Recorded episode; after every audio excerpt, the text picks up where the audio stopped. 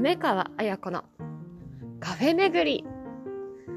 ちょっと一息入れましょう。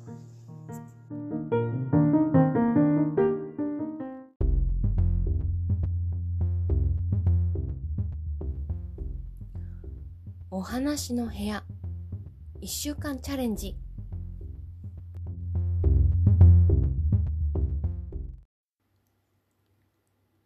注文の多い料理店。宮沢賢治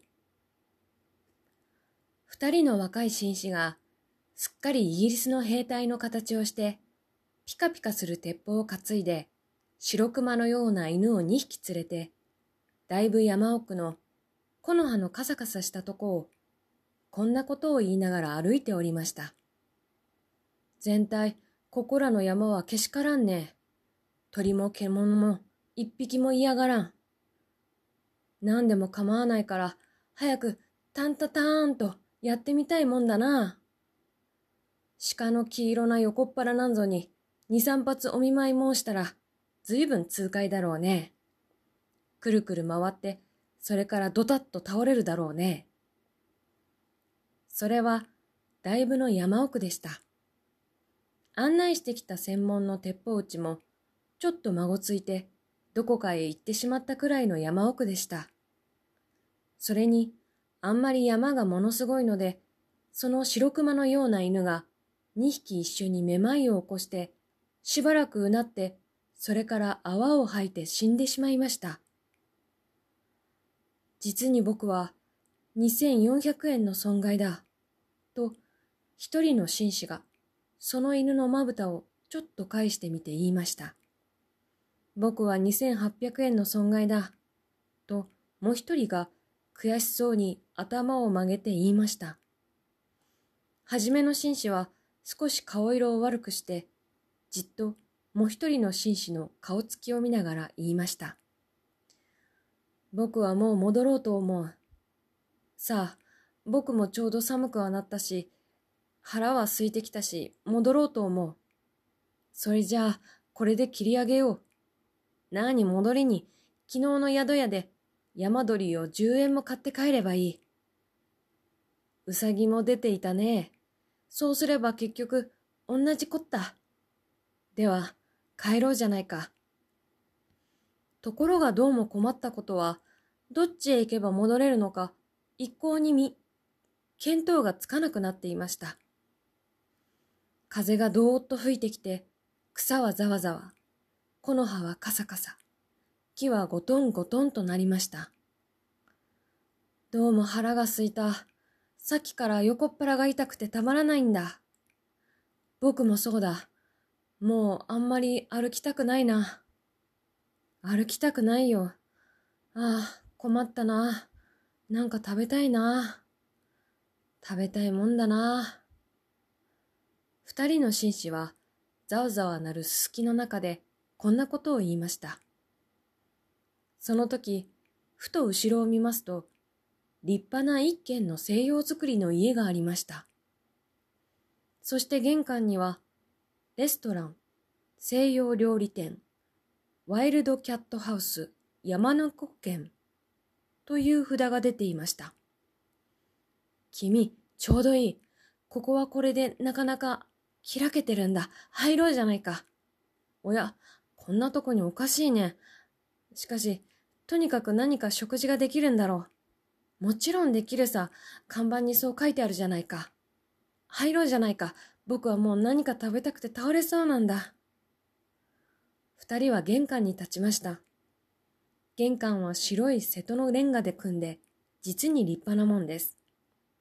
そして、カラスの開き戸が立って、そこに金文字でこう書いてありました。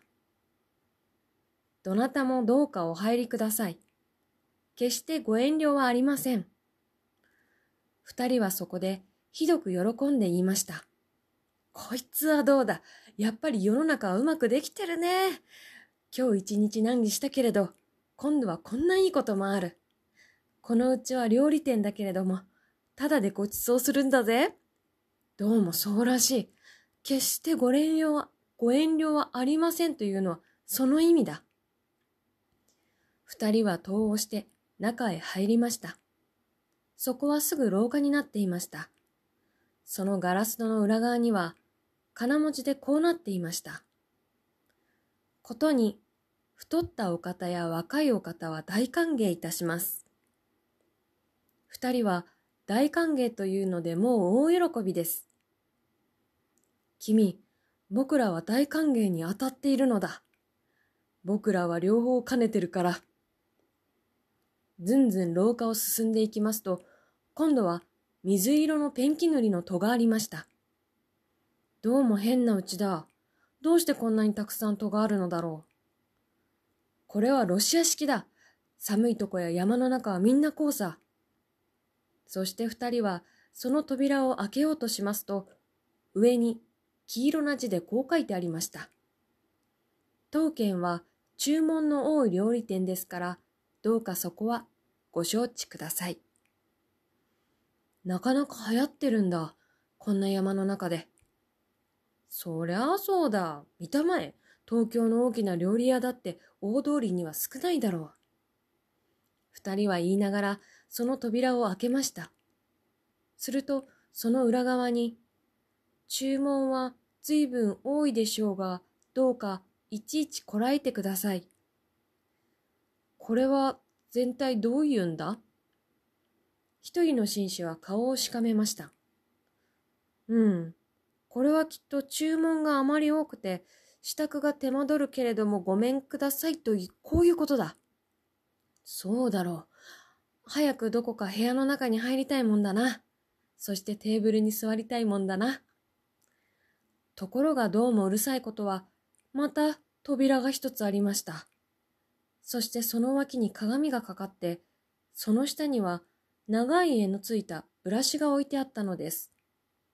扉には赤い字で、お客様方、ここで紙をきちんとして、それから履物の泥を落としてください。と書いてありました。これはどうももっともだ。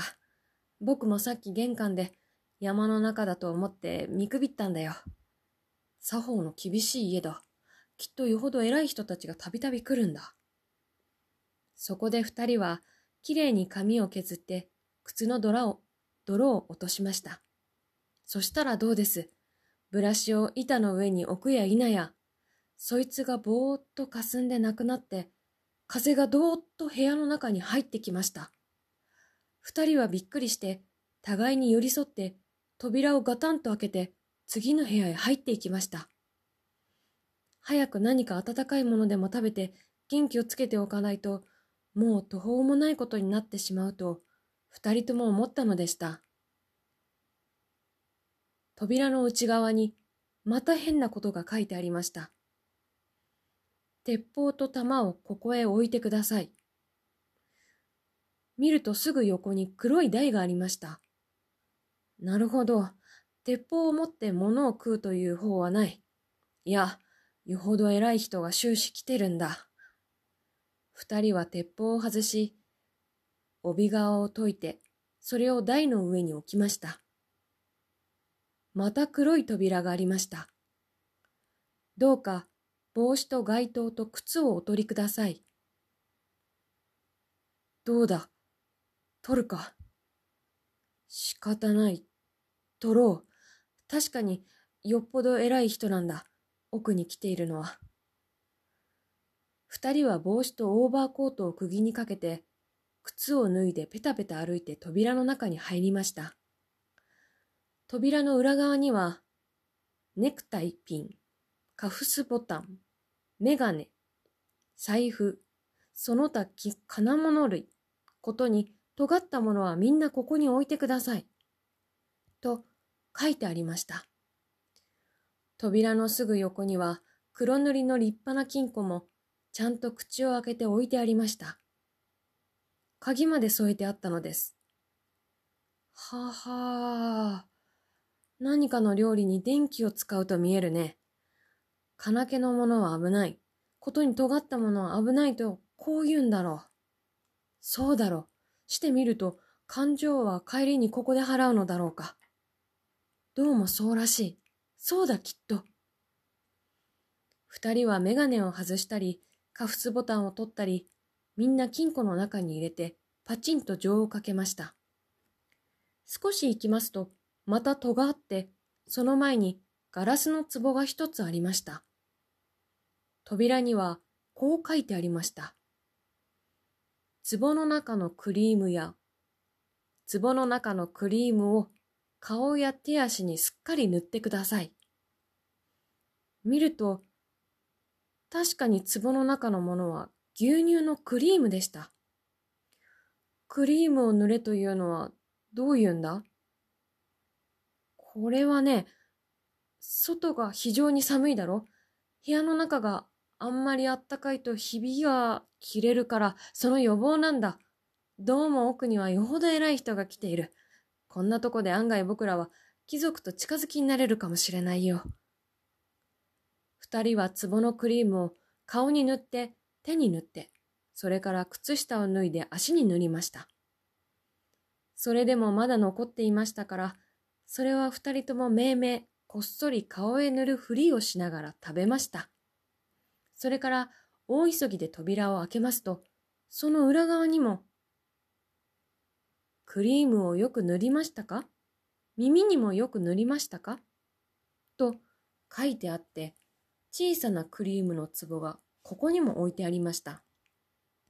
そうそう、僕は耳には塗らなかった。危なく耳にひびを切らすとこだった。ここの主人は実に良い周到だね。ああ、細かいとこまでよく気がつくよ。ところで僕は早く何か食べたいんだが、どうもこう、どこまでも廊下じゃ仕方ないね。すると、すぐその前に次の戸がありました。料理はもうすぐできます。15分とお待たせはいたしません。すぐ食べられます。早くあなたの頭に瓶の中の香水をよく振りかけてください。そして戸の前には、金ピカの香水の瓶が置いてありました。二人はその香水を頭へパチャパチャ振りかけました。ところがその香水は、どうも酢のような匂いがするのでした。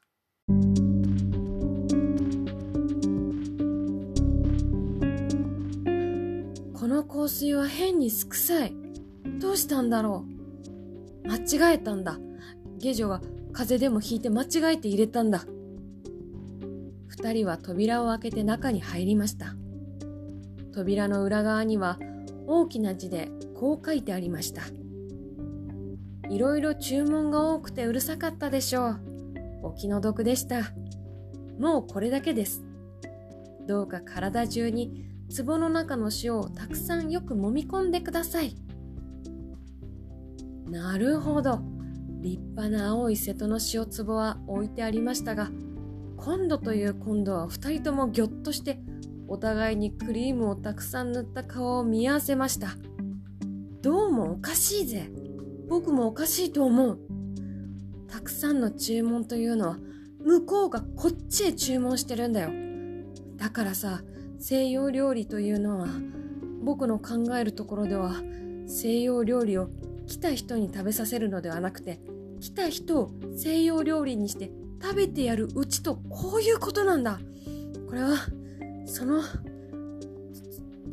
つまり、僕らが、ガタガタガタガタガタ、震え出してもう物が言えません。その、僕らが、わあガタガタガタガタ震え出して、もう物が言えませんでした。ガタガタしながら、一人の紳士は後ろの塔を押そうとしましたが、どうです？戸はもう一部も動きませんでした。奥の方にはまだ一枚扉があって、大きな鍵穴が二つつき、銀色のフォークとナイフの形が切り出してあって、いやー、わざわざご苦労です。大変結構にできました。さあさあ、お腹にお入りください。と書いてありました。おまけに鍵穴からキョロキョロ二つの青い目玉がこっちを覗いています。ああガタガタガタガタガタ。あガタガタガタガタガタ。二人は泣き出しました。すると、戸の中ではこそこそこんなことを言っています。ダメだよ、もう気がついたよ。塩を揉み込まないようだよ。当たり前さ、親分の書きようがまずいんだ。あそこへいろいろ注文が多くてうるさかったでしょう。お気の毒でしたなんて、間抜けなことを書いたもんだ。どっちでもいいよ。どうせ僕らには骨も分けてくれやしないんだ。それはそうだ。けれども、もしここへあいつらが入ってこなかったら、それは僕らの責任だぜ。呼ぼうか。呼ぼう。お客さん方、早くいらっしゃい。いらっしゃい、いらっしゃい。お皿も洗ってありますし、熱波ももうよく塩で揉んでおきました。あとあなた方と、ナッパをうまく取り合わせて、真っ白なお皿に乗せるだけです。早くいらっしゃい。へい、いらっしゃい、いらっしゃい。それともサラダはお嫌いですか？そんならこれから火を起こしてフライにしてあげましょうか。とにかく、早くいらっしゃい二人はあんまり心を痛めたために、顔がまるでくしゃくしゃの紙くずのようになり、お互いにその顔を見合わせ、ブルブル震え、声もなく泣きました。中ではふっふっと笑ってまた叫んでいます。いらっしゃいいらっしゃい。そんなに泣いてはせっかくのクリームが流れるじゃありませんか。へいへいただいま！時期持ってまいります。さあ、早く、いらっしゃい。早くいらっしゃい。親方がもうナフキンをかけて、ナイフを持って、舌の目ずりして、お客様方を待っていられます。二人は泣いて泣いて泣いて、泣いて泣きました。その時後ろからいきなり、ワン、ワン、グワーという声がして、あの白熊のような犬が2匹、戸をつべ突き破って部屋の中に飛び込んできました。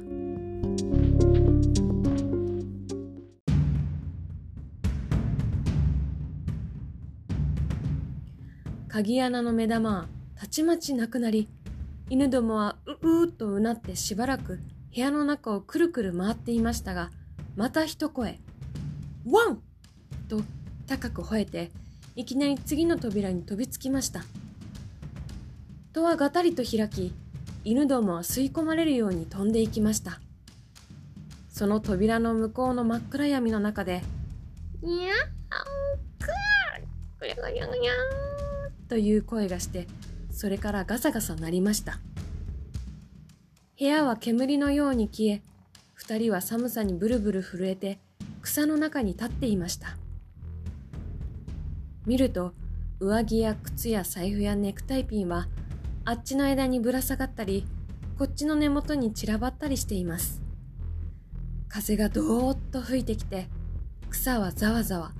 木の葉はカサカサ。木はゴンゴンとなりました。犬がふーっとうなって戻ってきました。そして後ろからは「旦那！旦那と叫ぶものがあります。二人はにわかに元気がついて、おおいおいここだぞ早く来いと叫びました。身の帽子をかぶった専門の漁師が草をざわざわ分けてやっておきました。そこで二人はやっと安心しました。そして漁師の持ってきた団子を食べ、途中で10円だけ山鳥を買って東京に帰りました。しかし、さっき一辺紙くずのようになった二人の顔だけは東京に帰ってもお湯に入ってももう元の通りにはなりませんでした。